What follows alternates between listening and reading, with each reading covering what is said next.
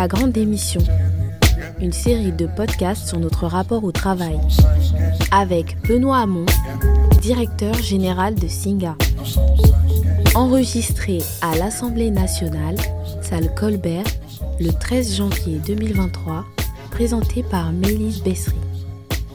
Benoît Hamon, bonjour. Bonjour. Vous avez été député, vous étiez ministre délégué à l'économie sociale et solidaire et ministre de l'Éducation. Vous êtes aujourd'hui directeur euh, général de Singa, une ONG qui met en relation euh, euh, des nouveaux arrivants, des personnes nouvellement arrivées, réfugiés ou demandeurs d'asile politique ou immigrés avec des, des personnes locales. Sur cette question euh, de euh, la grande démission, plusieurs questions se posent autour du travail. Euh, votre nom a été évoqué avant même que vous n'étiez pas encore là pour parler de cette définition très large du travail et de la valeur travail, de ce que l'on recouvre et de ce qui est financièrement valorisé, socialement valorisé, de ce qui devrait être accompagné aussi d'une rémunération ou pas. Donc qu'est-ce que recouvre finalement cette question du travail? Et pour reprendre une définition très large, euh, qui serait celle, par exemple, de Dominique Médal, tout est travail d'une certaine manière. Très peu de choses ne le sont pas. Merci, vous avez deux heures quand même. Euh, bon, bonjour, merci à Orientation Durable hein, pour euh, organiser ce colloque. C'est formidable qu'on puisse réfléchir là-dessus. Merci à vous pour ces questions. bon, on peut faire un petit jeu. vous levez la main. Qui travaille ici? Qui ne travaille pas? Bah, C'est déjà intéressant. qui ne travaille pas, d'interroger vos vies si vous ne travaillez absolument pas, puisque euh, en général, quand on lève la main, c'est qu'on a un emploi et qu'on répond euh, qui travaille, oui, je travaille parce que j'ai un emploi. Euh, ceux qui n'ont pas souvent dans ce genre d'exercice, ceux qui sont retraités, ne lèvent pas la main en dépit du fait que pourtant euh, ils ont des activités qui euh, créent de la valeur, créent de la richesse, créent des liens, mais qu'ils n'intègrent pas la définition qu'ils ont euh, du travail. Ceux qui sont étudiants souvent ne lèvent pas non plus la main parce qu'ils ne sont pas encore en emploi. Nous avons une définition du travail qui souvent dans nos propres vies, dans la manière dont on en parle, se résume au fait d'occuper un emploi. Et, de ce point de vue-là, je partage moi le point de vue et, et la réflexion de Dominique Méda et beaucoup d'autres, qu'il est nécessaire aujourd'hui de penser le travail au-delà de l'emploi. Et si on pense le travail au-delà de l'emploi, de penser donc la reconnaissance, et la reconnaissance par le travail, la notion d'œuvre euh, qui appartient à la même famille que le mot ouvrier, euh, comment reconnaît-on euh, le travail en dehors de l'emploi, le travail bénévole quand on est un, quand, on, quand, on, travaille justement dans une association, le travail domestique. Et c'est à partir d'ailleurs de cette réflexion-là que moi j'avais imaginé et défendu la notion de revenu universel, la reconnaissance du travail au-delà de l'emploi. Donc, euh, euh, il, me semble que ce, cette réflexion, qui euh, est encore largement devant nous, elle s'inscrit dans ce, ce, moment sur la, sur la grande démission. il faut, il nous revient de penser les transformations en cours comme les transformations désirables. Typiquement, le débat aujourd'hui sur les retraites résonne en termes comptables et de l'équilibre d'un système, mais pas selon ce que sont les transformations du travail. Est-ce que nos carrières euh, seront linéaires ou pas? Et fait-il sens de partir à 62, 63, 64 ans selon des carrières dans lesquelles on aura cotisé 43 annuités quand demain parce que nous irons chercher du sens en dehors de l'emploi, eh bien, nous aurons des carrières hachées. Est-ce que ça fait encore sens de penser donc la retraite sans repenser la notion du travail euh, au, sens large? Il me semble que non, et donc que nous devons raisonner aujourd'hui par rapport à nos mécanismes de solidarité comme par rapport au travail, selon les transformations en cours, et la transition écologique nous impose de repenser des modèles de production, des modes de production et des modes de consommation, mais aussi selon les transformations désirable, c'est-à-dire où voulons-nous arriver et est-ce que nous nous contentons d'une définition euh, effectivement du travail qui se limite à la question de l'emploi? On a pu parler euh, dans les années 80 euh, ou comme ça de ce qu'on appelait la hustle culture, la culture du travail qui peut mener à la culture du burn-out. en tout cas, il y a aussi le parti inverse qui serait de se dire retrouver du sens au travail, c'est reprendre à l'intérieur de la notion de travail ce qui est le plus intéressant, euh, la dimension de sublimation, d'activité. Mais alors comment est-ce qu'on trouve des solutions euh, économiques, soit en décorrélant soit en trouvant un système peut-être d'équivalence, euh, puisqu'on pourrait imaginer que la réflexion pourrait totalement s'inverser. On pourrait revenir sur David Graber et les, bullshit jobs, c'est de penser que des, boulots très rémunérés, finalement, n'ont pas une unité sociale, une utilité sociale si forte. La question a été très fortement menée pendant la période de pandémie. Oui, alors, oui, euh, merci encore. franchement, c'est des questions, euh, c'est dur de, de faire euh, court. J'étais en train de saluer votre exercice d'arriver à faire des réponses courtes avant que de parler, mais Là, vous me mettez quand même un peu la pression. Juste dire, parce que j'avais prévu de dire deux, trois trucs quand même, je me suis dit, je vais quand même glisser deux, trois choses. Déjà, la valeur travail, est-ce que, si on pouvait arrêter ce débat sur la valeur travail, et notamment que la gauche aurait abandonné la valeur travail, D'abord, ceux qui parlent de la valeur travail, en général, ont un travail qui leur plaît et bien rémunéré. Première chose. Euh, on confond de surcroît, et je le dis à beaucoup de gens de gauche, la valeur morale du travail et la valeur du travail au sens euh, où des économistes, dont Marx, je me permets de le dire, l'ont défini. C'est-à-dire le travail n'est pas une valeur, c'est le travail qui donne la valeur à une chose ou à un service que l'on fabrique et que l'on crée. Le temps de travail, la force de travail. Donc ne confondons pas ça, parce que la valeur travail comme un impératif moral, il faut que tu sois utile, a été aussi utilisé comme un moyen de faire accepter à des personnes un travail qui était un travail pénible qu'ils réalisaient eux par nécessité, c'est-à-dire pour pouvoir vivre. Donc, par pitié, à gauche, arrêtons de rentrer dans le débat sur la valeur travail par l'entrée qui n'a jamais été celle de la gauche, c'est-à-dire de savoir, bah, il faut que tu travailles parce que si tu n'es pas utile, tu n'es pas méritant, etc., etc. Je rappelle quand même que cette notion où la valeur travail, elle change radicalement avec le basculement de nos sociétés dans le christianisme et, euh, que c'est euh, le travail fait pour honorer Dieu devenant un exercice spirituel qui a été largement diffusé. Alors moi j'ai rien contre et je pense qu'on peut euh, être un ouvrier et être content de l'œuvre que l'on réalise par le travail, mais faut aussi se souvenir, encore plus quand on est de gauche, qu'il y a quand même des philosophes considérables, comme Anna Arendt, qui ont largement nourri aussi la réflexion de la gauche sur le travail, pour constater qu'avec euh, les euh, nouvelles formes de production, on réifiait le travailleur et que rarement dans le, euh, le, travail était une œuvre à la fin de la journée pour ces travailleurs-là. Je ferme ma parenthèse, elle était déjà un pas l'aliénation, c'est ça que vous voulez dire. donc, non, mais c'est pour qu'on en parle dans, dans, toute sa dimension. Et ce qui me semble très important aujourd'hui, c'est effectivement qu'on s'attache à deux choses. À repenser le travail dans sa totalité, et à essayer de, euh, comment dire, de réinjecter du sens et de l'œuvre dans le travail, dans l'emploi. Et c'est cette double tâche qui doit être euh, celle des sociétés contemporaines, c'est-à-dire de ne pas échanger l'une pour l'autre.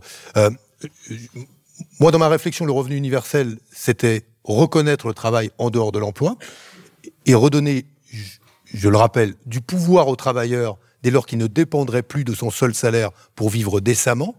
N'oublions pas que le fait de pouvoir disposer d'un complément de revenu vous donne aussi un élément de rapport de force, je me pose ça là, et qu'évidemment, il faut reposer la question de savoir comment le travailleur, euh, dans l'emploi, euh, euh, ben, retrouve du, du sens à, ce qu'il fait, retrouve de l'autonomie, de la capacité créative, de la capacité à pouvoir participer à la gouvernance de l'entreprise ou de la communauté à laquelle il appartient, qui est celle de son entreprise, de son service.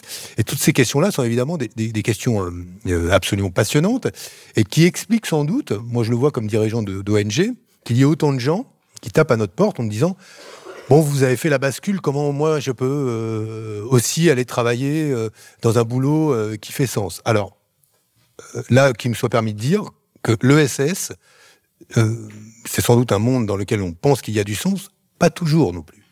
Euh, mais pas toujours parce que... Je pense aussi les gens qui ont répondu aux études. Parce que c'est mal payé. Dont on a parlé. Parce que c'est mal payé, souvent. Euh, un des gros défis que nous avons euh, dans l'économie sociale et solidaire, et notamment dans le, la part, euh, toutes les entreprises associatives, c'est de rémunérer correctement ceux qui y travaillent.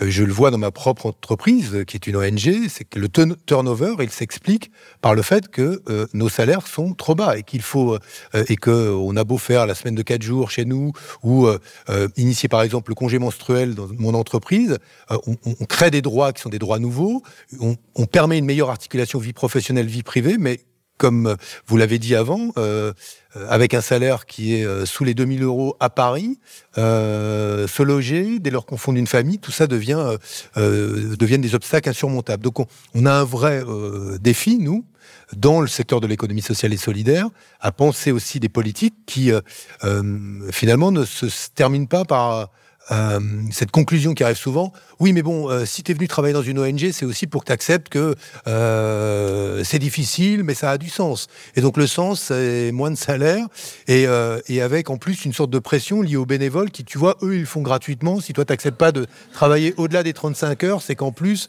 tu manques de motivation. Il y a ça aussi hein, dans le SS et qui explique des relations compliquées entre bénévoles et salariés dans certaines entreprises. Mais voilà, donc, mais indiscutablement, euh, il y a un enjeu euh, absolument crucial à, repenser l'organisation du travail.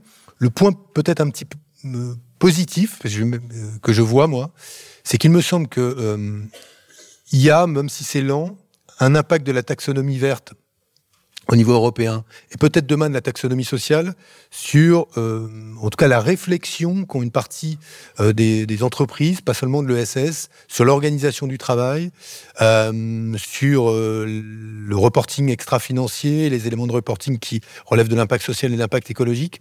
Ça bouge un peu. Euh, même si ça bouge sans doute pas assez, ou en tout cas pas comme aussi vite qu'on le souhaiterait nous. Et vous, Benoît Hamon, dans votre vision euh, du phénomène de grande émission, est-ce que vous y voyez une dimension euh, cyclique ou une sorte de véritable désintoxication de la modernité, une mutation profonde euh, Parce que l'acteur économique, le salarié est un acteur rationnel aussi, il fait des choix individuels. Alors est-ce qu'on est dans une sorte de, de, mouvance, de redéfinition des mobilités, des territoires, de l'organisation du travail, etc., qui est liée à un contexte bien précis post-diverses crises euh, euh, Ou est-ce que on est dans une réorganisation globale euh, que va être obligé d'accompagner aussi l'État, le législateur, etc. Ah, ce serait bien que le législateur et l'État et les gouvernements se saisissent de cette question, c'est-à-dire de, penser le travail sans laisser finalement l'économie dicter les secteurs dans lesquels il va y avoir des démissions. Pourquoi? Parce qu'on approche le plein emploi et que plus on approche du plein emploi, plus cette possibilité de pouvoir partir en espérant être euh, retrouvé du boulot est, rendue possible. Donc, euh, je suis pas persuadé, par exemple, que dans le secteur des EHPAD, où il y a beaucoup de gens qui travaillent et travaillent mal, il y ait un phénomène de grande démission. Euh, parce qu'on va, on sait qu'on va pouvoir retrouver du boulot assez vite, peut-être mieux payé, dans un EHPAD avec un peu plus de sens, blablabla. Bla bla bla donc, euh, euh, ce qui nous revient, nous, de penser, ce qui reviendrait à la puissance publique de penser, je, je refais le lien avec les retraites, hein, euh, mais euh, par exemple, c'est de savoir quelle vision on a euh, du travail et comment on, repense euh, cette organisation globale-là. Il ne me semble pas que cette réflexion existe. En tout cas, si vous l'avez entendu, signalez-moi le, le, petite brochure où que je pourrais trouver pour me renseigner sur euh, la vision qu'a. je dis ça en tant que responsable d'une ONG. On va me dire, oh là, c'est pas bien parce que faut pas parler comme ça. Mais je le fais quand même. Moi, je ne dépends pas de, l'argent public non plus, donc je le fais encore plus facilement. Et, et, même si je dépendais, je le dirais quand même. Mais là, je le vois pas ça. Je vois pas. Et le débat sur les retraites est symptomatique de ça. Et, puisque, puisque je vous ai devant moi, ce serait bien qu'on réfléchisse euh, à élargir la perspective sur le débat sur les retraites. Je le dis comme dirigeant d'une ONG qui euh, fait de l'inclusion de nouveaux arrivants et qu'on s'interroge sur quel serait l'âge légal de départ à la retraite pour nous demain, avec le même système si nous voulions l'équilibrer et qu'il n'y avait pas les cotisants étrangers qui partent avec des petites retraites et qui en jouissent peu parce qu'ils sont surreprésentés dans les métiers pénibles. On partirait à combien? 67, 68, 69 ans sans les étrangers? 70 ans? Les retraités qui votent Zemmour aujourd'hui, ou Le Pen, ou tous les autres, qu'on pose cette question-là. Comment fonctionnent nos systèmes aujourd'hui? Et, voilà une question aussi autour de l'organisation du travail que je pose là et que je vous invite à, réfléchir et à intégrer à votre réflexion parce que c'est euh, euh, on va avoir un débat sur les retraites qui va complètement ignorer cette dimension-là qu'en réalité on parle de solidarité intergénérationnelle, on devrait parler aussi d'une solidarité, mais qui est, principalement va dans un sens, qui est celle des travailleurs étrangers qui cotisent une vie, qui pour une bonne partie d'ailleurs sont des travailleurs étrangers qui cotisent sans papier et eux jamais de retraite, de facto, eh bien, cette contribution-là, elle nous permet de partir aujourd'hui à 62, 63, 64 demain, mais nous devrions partir beaucoup plus tard si nous n'avions pas cette cotisation-là. C'est que je, voilà, pardon, je, je, fais un peu de, de, de, Là, ça permet de redéfinir quand même les questions. D'élargir le débat à autre chose, mais je trouve dommage qu'on n'en parle pas assez. On va donner la parole au public. Désolé, alors je suis pas très très doué. J'ai pris quelques notes hein, à l'oral. On va voir ce que ça va donner. Euh, J'aime beaucoup que vous ayez justement élargi un petit peu le scope de cette question Parce qu'en fait, quand on regarde la sociologie de l'étude, on a des gens ici qui sont globalement avec un bagage culturel et je pense bac plus 5 à peu près une grande majorité. Et ça invisibilise pas mal de choses. Du coup, quand on se pose la question pourquoi maintenant en fait Pourquoi c'est maintenant que tout le monde dégage mais en vrai, c'est peut-être parce qu'il y a des conditions sociales, il y a une érosion du service public qui fait que ça touche des classes moyennes, moyennes supérieures, potentiellement, qui perdent du confort, qui ont besoin justement de, de récupérer ce confort en fait dans le travail ou ailleurs, qui n'était pas arrivé jusqu'à nous, mais en fait la crise, comme ça, ce besoin de dignité, de respect, cet irrespect de la société, mais il était déjà là avant, mais pour des sociologies qui étaient juste tout simplement plus populaires. Et, euh, et les personnes qui sont ici aujourd'hui, elles étaient juste pas autant touché. Donc pourquoi aujourd'hui? Bah Parce que nous, on est touché en fait peut-être plus. Et moi, c'est peut-être un petit peu l'axe vers lequel je me dis qu'on a des biais par rapport à cette étude, parce que là, aujourd'hui, il y a des...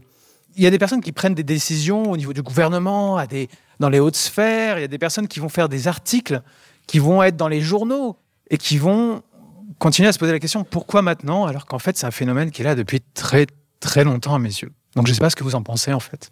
Non, mais vous décrivez un phénomène classique, c'est que un phénomène ne devient public qu'à partir du moment où ceux qui tiennent le système sont touché par le phénomène. Ça, c'est euh, en gros euh, quand euh, la bourgeoisie est en insécurité que le sujet devient un sujet d'intérêt général. Et ça, c'est par exemple parler comme ça, mais dire bourgeoisie, on va dire oh là là, mais bon, c'est aussi vieux que le monde et ça existe encore. Celui qui dira qu'il n'y a pas de bourgeoisie aujourd'hui, bon. Donc voilà, il faut après on va dire oui, on est bourgeois à partir de quel montant? Bah, Tout ça, c'est des débats. Ça dépend du pouvoir que vous avez dans la société économique, culturelle. Bon, je reviens pas là-dessus. Donc oui un phénomène devient d'intérêt général dès lors que la bourgeoisie est concernée par cela, et pire que ses enfants pourraient l'être.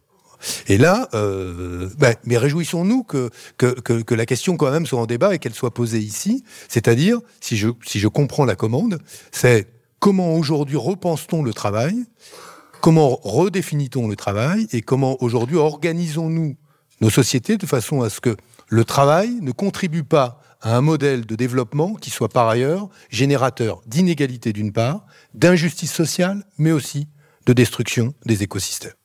C'est ça, comme ça que moi je comprends la, commande, en tout cas à laquelle euh, ce, colloque contribue. Et c'est quelque chose de passionnant dès lors qu'effectivement on essaye de ne pas se concentrer sur une seule brique, qui serait de dire par exemple, euh, euh, qui est une brique importante et qui a amené d'ailleurs une partie des cadres à s'interroger sur le sens du travail, travaillons sur le burn-out. Comme parlementaire, j'ai travaillé sur le burn-out, mais c'est qu'une petite brique qui est euh, euh, intéressante parce qu'on découvre que les pathologies euh, du travail ne sont pas que des pathologies physiques il y a des pathologies psychiques. Et que ces pathologies psychiques ont beau être multifactorielles, elles peuvent être principalement attribuées au travail, et ce qui justifierait leur reconnaissance comme une maladie professionnelle. C'est un des, des, points mais, sur lesquels on, peut travailler, mais ça n'est qu'une brique.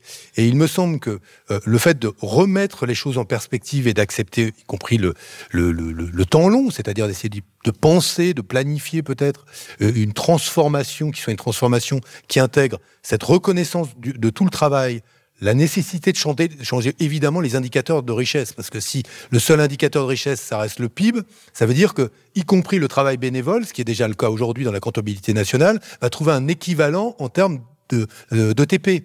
Euh, or, le but, c'est pas euh, que ce soit le TP qui soit la mesure des choses, mais bien qu'on raisonne en termes de création de liens sociaux, donc d'autres formes de richesse que l'équivalent PIB de ce que je peux faire quand j'accompagne des gamins le week-end pour faire du foot. J'ai pas envie que ce travail-là, par exemple, si j'accompagne tous les samedis des gamins pour faire du foot, on me dise bah ça correspond à temps en PIB. Pourquoi pas comme indicateur, mais ça me semble assez restrictif.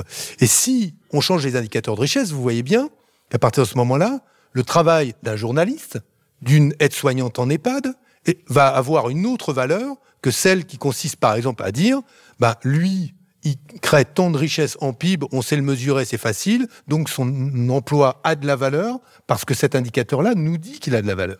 Euh, et, il me semble que cette réflexion-là est, largement documentée et nourrie déjà. Il faut juste euh, imbriquer, euh, comment dire, agréger les, briques. Il faut juste que le puzzle, on pose les pièces du puzzle. Et, et c'est ça qui me semble intéressant dans la période. Et la grande démission, ce phénomène-là, nous invite à le faire. Mais vous avez raison sur le fait que nous assistons à un moment où les questions se posent peut-être avec plus d'intensité qu'avant. Pourquoi? Parce que ceux qui étaient euh, tranquilles à commenter ça de loin auparavant, voire même à ne pas regarder ce qui est la réalité de l'indignité du travail quand tout le monde parle de la valeur travail, euh, euh, bah, se trouvent concernés directement et leurs enfants au premier chef par le phénomène. C'est ainsi. Bonjour, euh, j'avais une, envie d'avoir votre perspective sur les questions d'égalité homme-femme dans toute cette question sur la grande démission et aussi un peu pour rebondir sur ce que euh, monsieur disait à l'instant sur le fait que ça fait longtemps que notamment les femmes arrêtent de travailler pour prendre soin de leurs enfants pour, dans beaucoup de classes sociales, notamment parce qu'il n'y a pas assez de modes de garde qui fonctionnent, pas assez de crèches dans plein d'endroits, notamment dans les régions. Euh, et aujourd'hui, ça se pose dans le secteur du tertiaire, notamment de l'ESS, où bah, il y a beaucoup, euh, par exemple c'est mon cas, euh, que d'arriver à jongler vie privée et euh, vie professionnelle dans des boulots qui peuvent être très prenants, on compte pas ses heures. Euh, bien à un moment, on se dit, il y a la pandémie qui est passée, on a passé beaucoup de temps en cercle familial restreint, etc. Et donc, euh, ça pose d'autres questions aussi pour bah, des femmes plus diplômées qui vont avoir une certaine flexibilité, de faire plus de télétravail, de travailler que semaine de 4 jours, mais qu'est-ce que ça veut dire pour euh, des, les femmes dans d'autres métiers, euh, notamment parlait euh, des EHPAD, mais aussi voilà des puéricultrices qui font des métiers physiques aussi, de porter des enfants voilà toute la journée. Voilà donc plutôt sur cette question de l'égalité homme-femme dans ce dans ce phénomène qu'on discute aujourd'hui. Moi, ma, ma conviction, c'est que si on pose la question du travail, et en tout cas si on vise à lui permettre une reconnaissance qui est une reconnaissance au-delà de l'emploi, évidemment, les euh, premières populations concernées par cette reconnaissance de tout le travail sont les femmes. Si on parle de la double journée de travail pour les femmes, c'est quand même les mouvements féministes qui, les premiers ont parlé de la double journée de travail. Ça veut bien donc dire que le travail domestique est bien un travail, ou avec un T majuscule. Euh, euh quand on m'a parlé de la, la charge mentale, elle est liée à quoi? En fait, qu'il y a le travail en emploi, mais qui a tout le reste du travail et, et qui est euh, lui le, moins bien partagé, ou sinon euh, quasiment pas partagé. Donc on, on, on voit qu'on touche quelque chose de, de, de, de, central, de dur, c'est tangible. On se le prend euh, d'ailleurs dans, la figure régulièrement euh, comme société. Nous acceptons aujourd'hui qu'il y ait une répartition genrée de l'autre travail en défaveur des femmes et en faveur des hommes, sauf où ils sont les moins concernés par cela. Ça, c'est une réalité. Et de leur carrière. Et évidemment, mais dans, le double aspect, c'est-à-dire non seulement du coup chez une double euh, journée de travail, mais du coup la première qui est celle qui est reconnue est entravée par la seconde. Donc c'est une réalité qui nous amène à repenser quoi? Bah, Évidemment, bah, tout en fait. Euh, dans la petite enfance, l'accès euh, euh, à des modes de garde, y a des modes de garde qui permettent euh, évidemment réellement, et c'est d'où, mais on va on déborde, hein, mais d'où l'importance d'un service public de la petite enfance, le fait qu'on que ce service public de la petite enfance, évidemment, soit pensé et connecté à ce qui est aujourd'hui notre organisation du système éducatif, parce qu'on a quand même euh, encore la chance d'avoir l'école maternelle en France, qui est quand même une l'école maternelle, elle était euh, observée, scrutée par le monde entier. Je veux dire, euh, bon, bref, donc penser le service public de la petite enfance euh, me semble une urgence absolue. Penser l'arrivée de l'enfant avec l'obligation du congé paternité, parce que euh, euh, là encore, si on veut qu'il y ait un partage des tâches, il faut aussi que culturellement, ce qui se passe, ça bouge. Honnêtement, moi je le vois que ça bouge chez les hommes, mais que culturellement, les, comment dire, les mentalités évoluent et qu'on ait une organisation sociale qui, qui, favorise cette évolution dans la répartition des tâches. Et enfin, bon, il y a tout le sujet de l'égalité salariale qui, qui, euh, se pose, mais je le redis, pardon d'être un peu insistant, mais moi, quand je défends une idée, je sais pas pour dire, je vais le défendre pendant six mois, et puis après, bah non, euh, les gens n'ont pas voté pour, donc euh, que un jour, quelqu'un m'a dit, bah, vous avez perdu, le revenu universel a perdu, il faudra arrêter de défendre le revenu universel. Non, mais non, mais quand même, vraiment, hein, des, on m'a dit ça. Des journalistes, je dis, mais attendez, mais euh, ça voudrait dire qu'on défend une chose. C'est comme quand on vous dit dans une interview, mais vous l'avez déjà dit euh, hier, ça, faut pas le répéter. Je, dis, mais je pense aujourd'hui ce que je pensais hier, donc je, évidemment, je vais le répéter. Donc, le revenu universel, pour moi, mais travaillons-y, en fait, plutôt que, c'est de penser la reconnaissance du travail hors l'emploi. Et si on pense la reconnaissance du travail hors l'emploi, pour ceux et celles qui, travaillent beaucoup hors l'emploi, mais n'ont pas les moyens de leur autonomie, c'est un instrument incroyable, démocratique, d'autonomie, de, d'émancipation.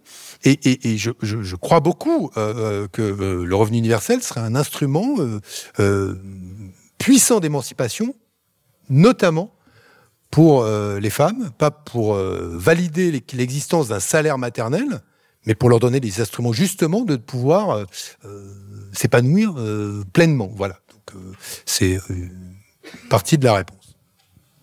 Oui, bonjour. Euh, je dirige un établissement EHPAD. Merci Benoît Hamon. Merci cher Benoît. On s'est connu ailleurs dans d'autres lieux.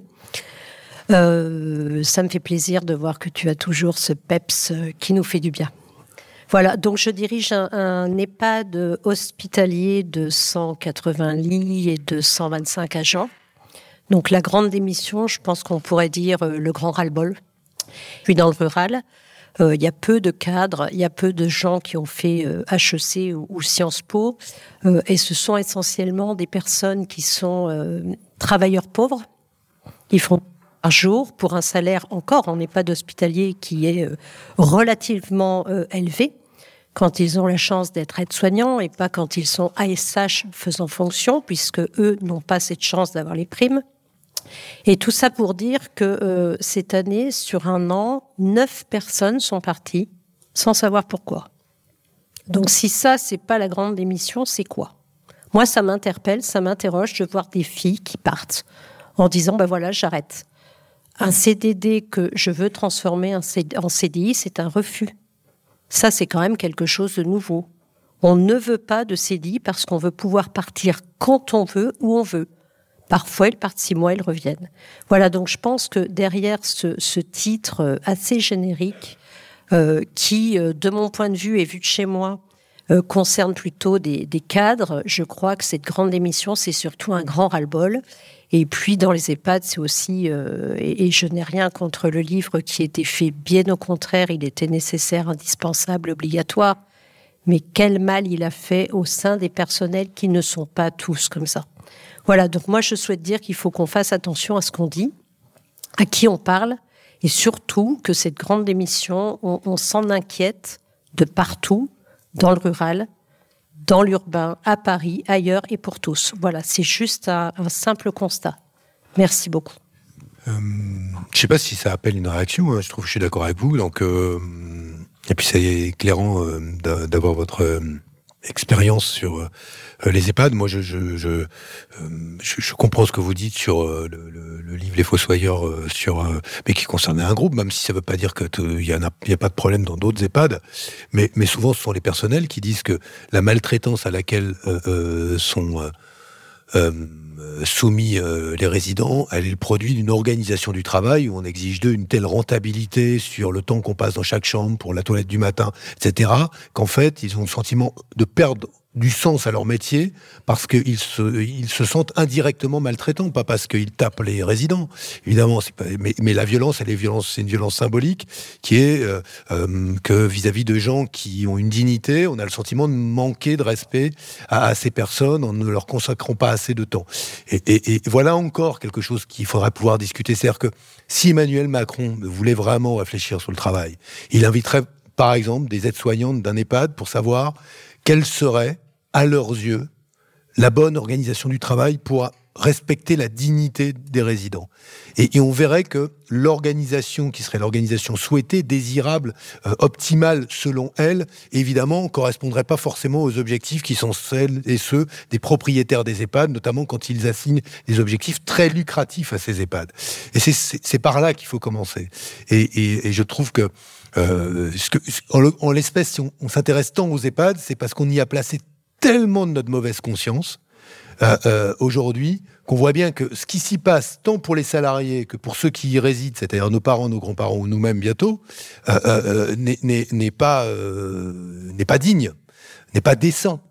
Et, et, on, on s'intéresserait à ça pour repenser l'organisation du travail. On partirait de là je, suis à peu près persuadé que ça nous ça emporterait des conséquences et des leçons pour l'ensemble euh, de la société qui seraient euh, bénéfiques et considérables. Donc euh, voilà, ma proposition, s'il y a des députés de la majorité, c'est de demander au big boss de commencer par là. Merci beaucoup.